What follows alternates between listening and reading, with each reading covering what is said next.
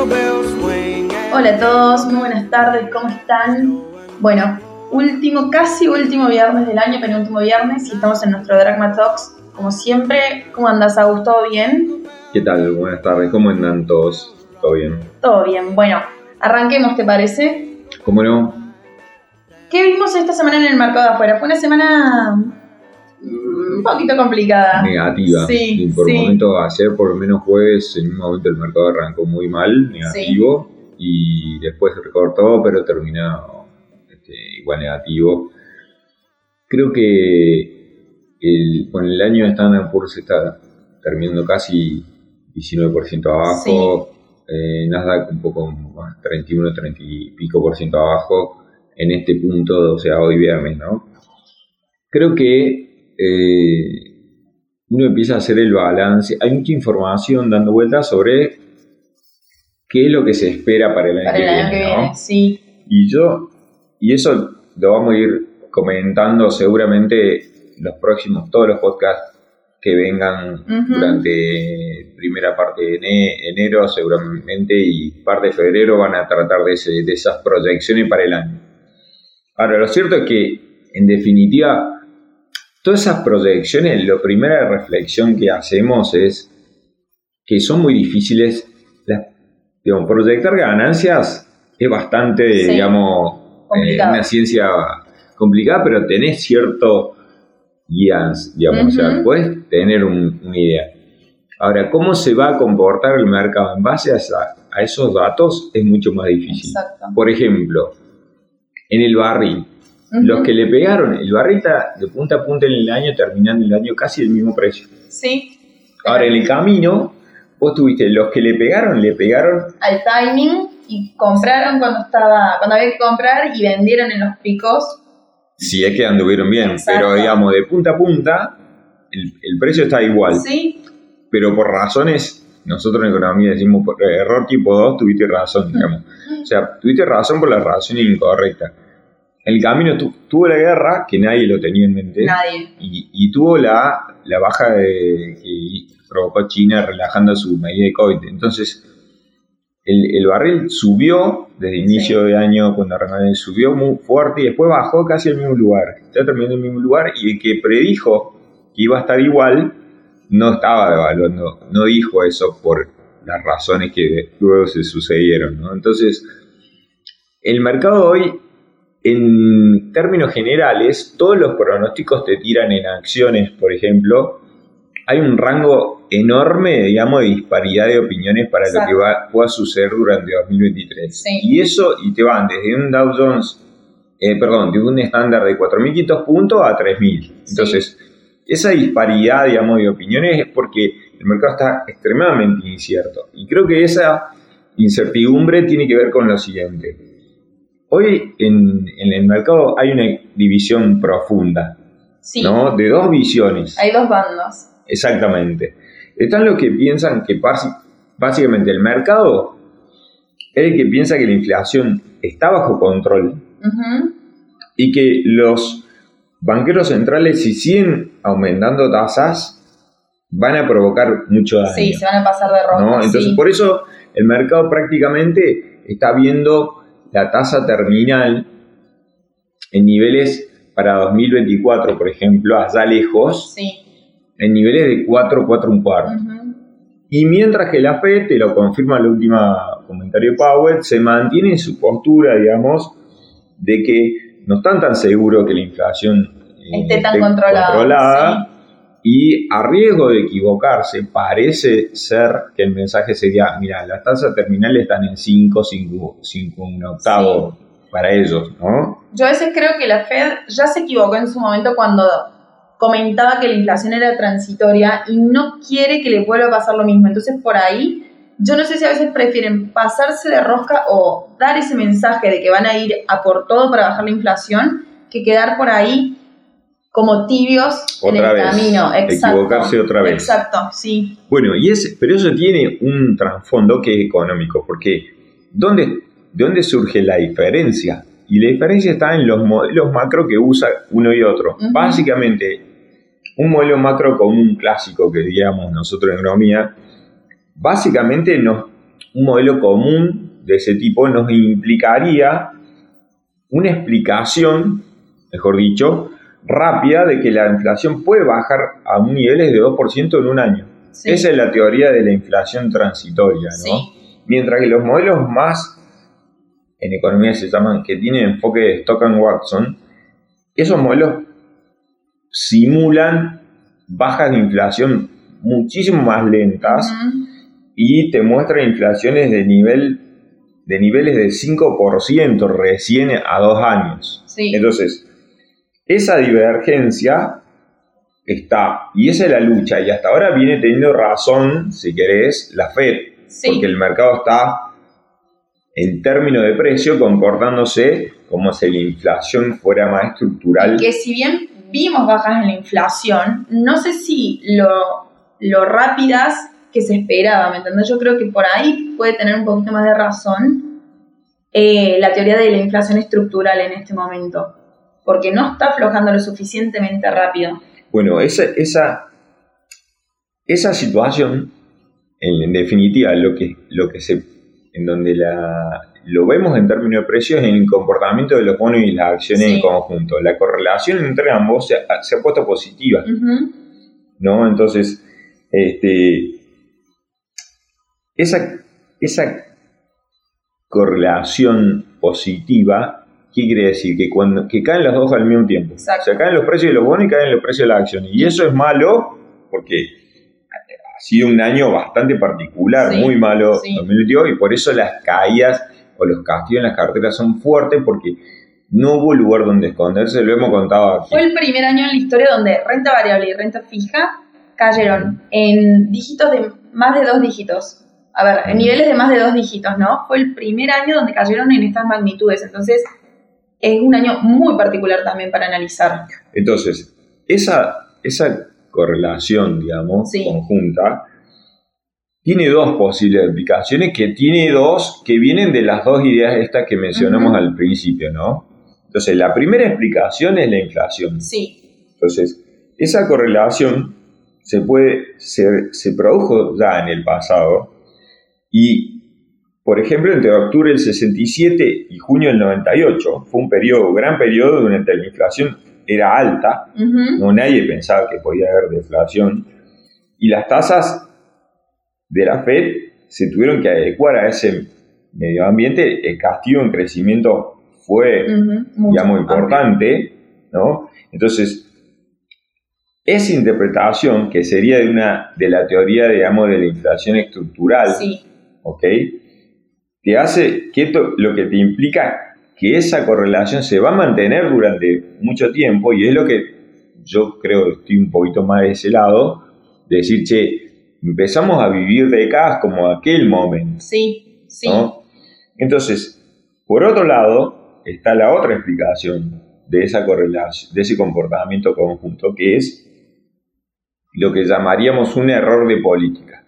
Es un error de política, que sería lo que pasó en algunos breves periodos, por ejemplo, septiembre del 99 y agosto del 2000, o abril 2006 a julio 2007, donde esos periodos había, se está produciendo un ajuste del mercado que luego dio lugar a caídas mucho más fuertes en los mercados y que algunos dicen, es la manera que el mercado le dijo a la FED, te estás equivocando. Y acá cambió el ciclo. Y la FED tuvo que dar marcha atrás, ¿no? Sí. Y el mercado tuvo que mostrar precios mucho más duros para que la FED, para que la FED diga, no, che, eh, me estoy pasando de rosca, ¿no? Entonces, esos son los dos, quizá, escenarios hacia adelante, y si querés hacia 2023, yo estoy con el primero, ya lo saben, digamos, pero me parece una buena forma de explicar el debate que hay en los mercados actual y qué puede suceder hacia adelante, ¿no? O sea, y teniendo una, recesión en, ciernes que vamos a ver que, cómo impacta, etcétera, etcétera. Entonces, eh, esa, esa, digamos, explicación breve de la correlación entre bonos y acciones me parece que está buena porque está basada en las dos las dos teorías actuales del mercado, ¿no? Aus, y te hago una pregunta, ¿no crees que incluso, a ver, hubo un poco de los dos, que arrancó como un tema de inflación, se mezcló con un error de política de que la Fed se relajó con esto de que la inflación era transitoria y eso potenció aún más la inflación y terminó armando por ahí esta bola de nieve imparable de inflación, tasas, Sí. Fed? Sí, y yo creo que eso tiene un poco, tiene que ver que con el correr del- de, los meses, la, la Fed empezó a aumentar la velocidad de Sí. hiking. Y si vos te pones a ver, la suba actual de tasas es la más fuerte de los últimos 60 Sí. años. Sí, O sea, nunca se han subido las tasas tan fuertemente, Como tan este rápidamente, mejor dicho, como esta vez. Y la vez más, la anterior vez más agresiva en términos de sube tasa fue el Ujú. 94-95. sí, Y ya estamos niveles en cantidad de suba, o sea, en proporción de suba, cercanos al máximo que de los últimos 60 40 años, perdón, que fue 2004-2006, donde se subieron 450 basis, pero eso se produjo en 25, 26 meses. Eso se está subiendo, si la suben, suponete, 50 basis más, ya vas a estar en niveles de 425 basis, Ujú. 450 basis en 10, meses Sí, suponete. sí. Entonces va a ser definitivamente que sí, que quizá empezó tímidamente y después se- todo se aceleró. Creo que ya se aceleraron todas las variables, caían los precios, la sube la inflación, todo, todo se empezó a, la sube tasa, la caída de los bonos, etcétera, etcétera. Es como que todo empezó a ser muchísimo más agresivo. Sí, coincido. ¿Te parece, querés que pasemos a Argentina? Me parece, Sí, sí, por a ver, el mercado de esta semana anduvo medianamente bien acá, tuvimos una semana mixta, pero terminando positiva. Sé que tenés algo para comentarnos sobre el Merval y que está por arriba de los 500 puntos en dólares. ¿Nos querés, ¿Me querés contar un poquito sobre eso? El mercado, alguna vez se lo mencionamos, se viene, Sí. de- después de las PASO empezó en un canal, empezó a moverse en un canal entre los 300, entre los 300 dólares y, y 520 Sí, dólares. interminable. rango amplio. Claro, durante todo 2020, 2021 y casi todo este año. Ujú, En los últimos días, ya lo había intentado un par de veces este año, hace Sí. recientemente, los últimos meses, pero los últimos días rompió esos niveles de 500, 520 dólares. Actualmente están en 540, son en 540, 530 dólares. Sí, Y habiendo tenido papeles que han andado muy bien en dólares este año, pero hay otra parte del mercado que todavía, todavía no subió. Entonces, eso te deja con un Merval en, en disputa, digamos, hacia adelante. Y todo el mundo preguntándose si ese Merval podría ser 600, 800, 900 dólares. Entonces, si uno se pone a ver correlaciones con bonos, de vuelta vamos a ver Sí, relación sí, sí, acción y sí, bono, sí. pero me gusta porque esa es una explicación rápida, aparte una, es, un- es como, digamos, un análisis básico de cuando vos Del mirás un mercado, mercado, sí. ¿no? Entonces, en términos actuales, sí, nivel de 540 dólares, llamemos de Merval, se condicen con niveles, este nivel de riesgo país. sí. Y está arriba de 2000 y pico puntos. Sí, Ahora, para que nosotros veamos niveles de 600, 800 dólares Merval, y riesgo país debería de bajar a niveles de 1500 o menos, te diría bastante menos de 1500 basis. Entonces, eso es, un- es una primera mirada histórica de decir, nunca hubo un Merval de 800 dólares con, con este nivel niveles de, riesgo de riesgo Sí. país de este tipo, ni siquiera de 1500. Debería ser ya 800 dólares, necesitas más Sí. cerca de 1200 puntos o menos ¿no? de riesgo. Entonces, ¿quién te quiere decir esto rápidamente? Que primero, o sea, tenemos que ver mejoras en bonos. Antes de mirar Y quizá, acciones. si los bonos no mejoran, no van a mejorar las acciones por sí solas. Puede que algún papel sí, se destaque, sí. pero obvio. no, en términos de mercado general, no puede valer 8, no va a valer 600, 800 dólares Con estos niveles. con estos Creo que tiene mucha lógica. A ver. Claro, creo que como- es básico, como- ¿sí? Exactamente. Ahora bien, ha habido cosas buenas, ha habido, hay análisis de bonos, cuánto pueden valer, pero yo me quería detener un poco la resolución de la Corte, dándole este revés al gobierno de Alberto Fernández respecto de la coparticipación Sí. que le quitaron a Ciudad de Buenos. Aires. Tiene algún conjunto de cosas por parte de la justicia respecto a cierto restablecimiento tímido, digamos, de, de cierta Del institucionalidad. orden. ¿no? Entonces, y yo creo que eso es bueno. Sí. En- por Sí. más que no, ya sé que me van a decir, pero no cambió nada. Pero es, no es lo mismo la condena a Cristina. Son este fallo- indicios positivos que vamos viendo. Yo creo que sí. Sí, Y afuera, eh, Massa se ha ocupado bastante de, ¿cómo te diría? Aunque, digamos, no- saben que no es santo de mi devoción, pero ha hecho este, un dibujo, digamos, de su, de su gestión bastante, digamos, Sí. prolija. Se armó Y- una reputación positiva por ahí a los ojos de afuera. Claro, entonces, Sí. mitad magia, mitad chamullo, humo, lo que sea, pero bueno, es, es mejor visto alguien como Exacto, para el de afuera sí. que, lógicamente, eh, eh, el gobierno, imágenes de gobierno muchísimo más cerrada como Cristina o la No, Cámpora o el mismo Alberto Fernández, eh, Alberto Fernández, sí, entonces, presidente. Entonces, yo, cuando estuvo Caputo la otra semana aquí, Sí, él dijo, yo no estoy, no están tan seguros ellos de que la victoria sea de la oposición.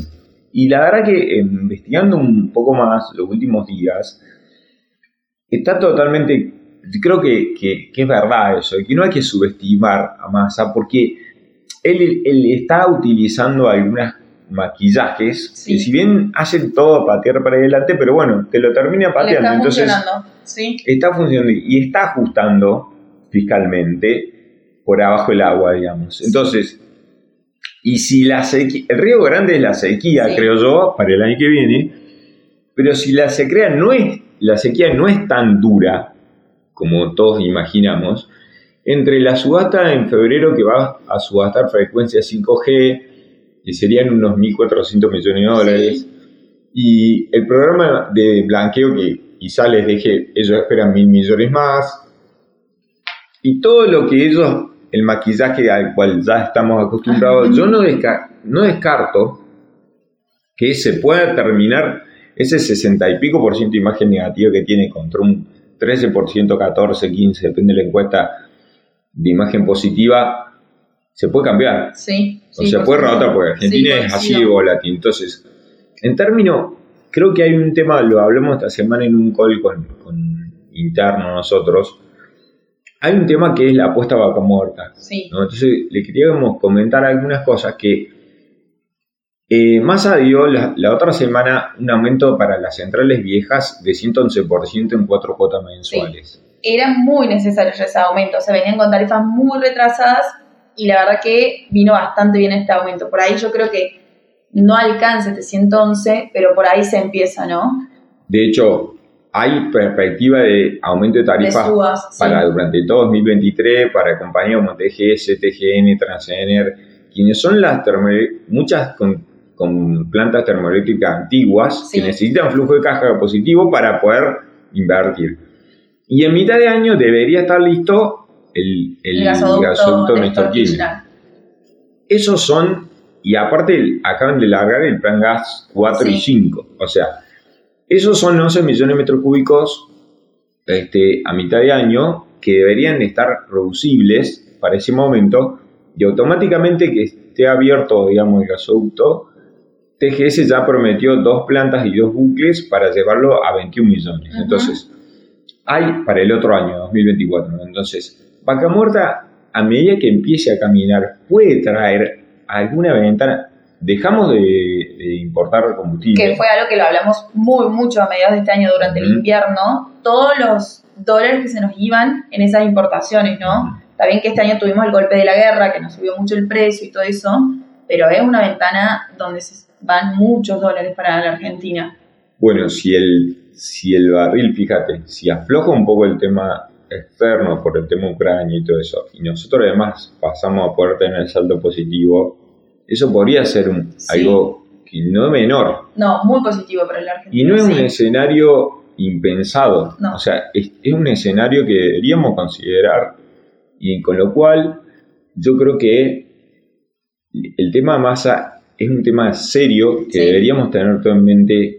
No, al que le guste, al que no le guste, lo debería tener incorporado a ese escenario porque nos puede dar la pauta de lo que puede haber. Y porque está armando un personaje bastante moderado, entonces puede llegar a captar mucho más votos o seguidores de lo que se espera en este momento. Tal cual. Entonces, yo creo que el trade electoral, quizá algo de eso hay en este movimiento. Te diría que es probable, sea, tiene todos los síntomas. Si bien los mercados emergentes anduvieron relativamente bien Sí. en el último tiempo, y quizás puede ser un poco de eso, pero me parece que hay algo de trade electoral acá que puede estar sustentado, aunque mágicamente, lo que vos quieras, quizá tenga muy poco sustento, pero está. Me parece Bien. que la sube de los bonos se efectuó. Los riesgos hacia adelante son altos, son muchísimos, porque la creación de dinero durante este año Una locura. fue una locura y la que viene, Sí. porque las compras centrales van a seguir, el esquema dólar soja 3, 4, 5, 6, se viene todo eso a pesar de que el FMI nos advirtió anoche, Sí. digamos que no lo hagamos, o sea, eso sabemos que Pero son palabras que, que- se lleva el viento. Sí. Déficit cuasi fiscal va a seguir siendo 12% de la base o más, entonces, y además gasto para tema campaña, Sí, que sí, eso también va a abrir la canilla de Sí. pesos por un lado por el otro. Entonces, los riesgos están y son reales, o sea, no, no son menores. No. Ahora, no quita que este, de alguna manera, como ya ha pasado varias veces. ¿se acuerdan? Había un, creo que fue este verano, que en diciembre de 21, no me acuerdo si fue este que pasó, decíamos, cuidado que puede pasar que lleguemos Sí, a que marzo, lleguemos a abril. marzo. Mira, Y todo el mundo estaba muy pesimista y finalmente zafamos. prácticamente replicando la misma charla de aquellos podcasts donde me acuerdo vos todavía estabas con Carla y hablaban de llegar a marzo, llegar a marzo y era un golpe de suerte y lo tuvieron y llegaron a marzo. Yo creo que este gobierno tuvo varios golpes de suerte y bueno, Entonces, este, lógicamente que hay que estar cubierto, hay que estar Sí. atento y no hay que hacer, digamos, este, no hay que relajarse por demás. totalmente y ni, ni locuras, pero me parece que en Argentina, y, y si el ánimo afuera o, a- o acá, digamos, hay que ver primero quién es el, el- el valiente, digamos, pero algunos hay porque están pagando, con, Sí. o sea, empresas han subido, Vista y IPF estuvieron más del 100% en dólares, Este TGS sí, también este año.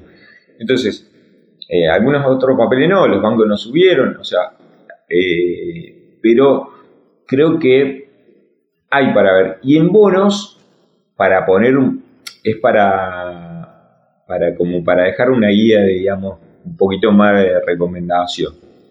Si uno hace eh, un escenario igual a como estamos, los bonos a 6, 9 meses deberían subir, si no pasa nada raro, 10-20%. Sí, Sí, estoy hablando ni de mejora ni de empeora No, de riesgo, ¿no? O sea, solo por, por en ese, en ese escenario, sí. Si las cosas vuelven a precio de junio o julio, Sí. los bonos deberían caer, pueden caer un 8% en promedio, ¿no? Ahora, si nosotros volviéramos a un escenario como noviembre y diciembre del 21, que son riesgo de 1500 basis, Sí, sin una reestructuración así a la Exacto. vista y eso, la suba puede ser mucho más. Estuvimos viendo exactamente. subas de hasta 40, 50% O más. se- o más según qué bono, qué global hablamos, ¿no? Entonces, yo creo que, ojo, porque con el correr del año que viene, si el tema vaca muerta empieza a traccionar, la sequía no es tan dura, Sí, ¿no? la inflación se mantiene. La inflación más o menos, bueno, no va a ser baja, pero, No, pero- se mantiene, digamos, un nivel las, diger- llevable. Vamos a pagar su costo a nivel de actividad, pero quizá no veamos una explosión Exacto. de la Ojalá. economía. Entonces, podemos tener suba de este, 50, 60, 70% en precio de algunos bonos, ¿no?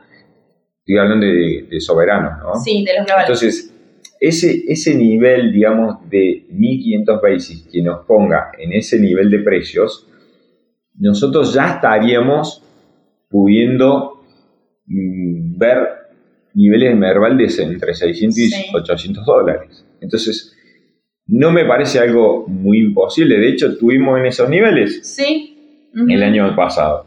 de, de riesgo país, ¿no? El mercado ya había caído, Sí. pero me parece algo lógico, o sea, un escenario posible. Probable. Bien, perfecto. Bueno, ojalá se cumpla el escenario. Bueno, cerramos, ¿te parece? Sí, Yo Bueno. creo que de parte de Dracma les queremos decir a todos quienes nos escuchan y a todos nuestros clientes y amigos una muy feliz Navidad. Eh, vamos a dejar el saludito de Año Nuevo para el, el próximo viernes, pero bueno, que tengan una feliz Navidad rodeados de sus seres queridos y, y eso. igual, igual de mi parte, eh, un abrazo para todos. Gracias por acompañarnos este año. Perdón por la eh, dicción y por, la, y por el relato, digamos, y por los errores, digamos, de, de- de locución, digamos, pero, pero bueno, así intentamos que hacer esto para que les guste, les se, se informen, estén relativamente informados de cosas que por ahí no salen tan frecuentemente en los diarios o aclararles cosas que les puede ayudar en cualquiera sea su función eh, como, como agente económico, eh, sea cual fuera lo que su Exacto. actividad. Así que bueno, feliz Navidad, por supuesto, víspera de Nochebuena, así que este, espero que la pasen muy bien. Y gracias por acompañarnos y nos vemos el viernes que viene, ¿te parece? Como no, hasta el viernes. Giddy up, jingle horse, pick up